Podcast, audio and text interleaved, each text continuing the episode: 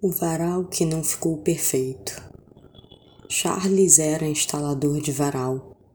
Charles já não foi instalador de varal.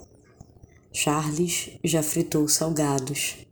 E quando Charles fritava salgados, já não era mais entregador, mas ainda não era instalador de varal. A expressão instalador de varal se repetiu três vezes mas Charles levou duas para instalar na casa de Daisy. Com seu jeito simples e fala rápida, tentou explicar que teria que furar mais lugares na parede. Mas a jovem senhora, alienada de atividades como essa, falava ao celular ao mesmo tempo que gritava: Carta branca para você, Charles. A alienação de Daisy tinha fim. Daisy gostava de gente e entre um barbante e outro quis saber da história de Charles. Em algum momento desconectou-se do celular e impressionou-se pelo cálculo matemático feito por ele de todas aquelas extremidades. Quanto tempo perdido decorando fórmula matemática! Charles dava um banho em Daisy. A alienação das pessoas depois do túnel talvez caia bem na hora de comer. Quem mora depois Teve que aprender com a vida a instalar varal ao invés de acertar o resultado de uma equação tão banal para passar de ano. Daisy poderia cair numa posição conhecida, o sinal de menos. Menos com mais de Charles dá menos. Mas poupou-se do luxo da operação em sua linda cozinha. Você já almoçou, Charles? Eu engoli a comida agora. Engoliu a comida? Não é bom para a saúde, Charles. Daisy lembrou do médico falando como não fazia bem engolir a comida com pressa. Ainda tenho alguns varais para instalar, por isso não como muito. Senão passo mal. Posso te passar um café então? Daisy comprava açúcar desde a convivência com seu melhor amigo que vinha da roça, que já falecera. Para ela, cinco de adoçante. Açúcar para você, né, Charles? De onde vem essa mania de achar que toda pessoa humilde consome açúcar? Ou seria não consumidor de adoçante? Os apreciadores de café não tomam com nada. Para apreciar, carece de tempo. Daisy tinha, Charles não. Quero você feliz instalando varal com essa furadeira. O que você quer ouvir? A senhora não vai gostar. Fale, vai que eu goste. Música brega, minha mãe já ouvia essas sofrências.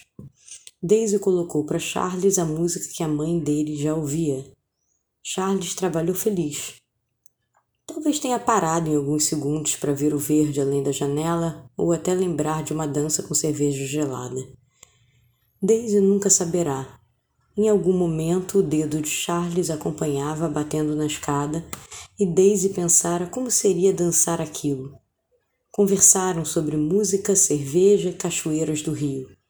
Charles engolia a comida entre clientes, mas em algum momento do fim do dia tomava a mesma gelada que Daisy. Ou melhor, tomava algumas. Daisy tomava apenas uma. Lembrava de sua mãe falando de sua barriga e como era feio mulher bêbada. Daisy não iria às cachoeiras que Charles frequentava, mas pensou o quanto ele se divertia com as geladas e as cachoeiras. Lembrou seu tempo em ambulatório, no qual ouvia dos homens humildes uma pergunta em comum: Esse negócio de pressão alta, diabetes, não vou poder mais comer meu churrasco de fim de semana? Os humildes se dão o direito do açúcar, do churrasco e das cachoeiras, quando não estão engolindo a comida. Os que estão antes do túnel têm tempo para cachoeira. Podem comprar quilos de açúcar e carne mas a cachoeira distante será trocada pela piscina próxima.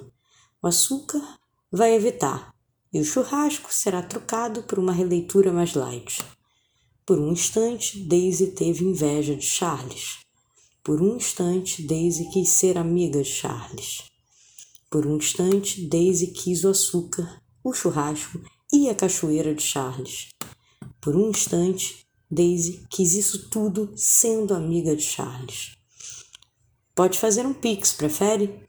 Havia esquecido que Charles só comprara o material, ainda não tinha recebido dele. Claro, desculpe, mas dá uma olhadinha. Estou achando torto em relação ao varal da frente. Se a senhora quiser, eu durmo na loja e venho amanhã, primeiro horário, para melhorar.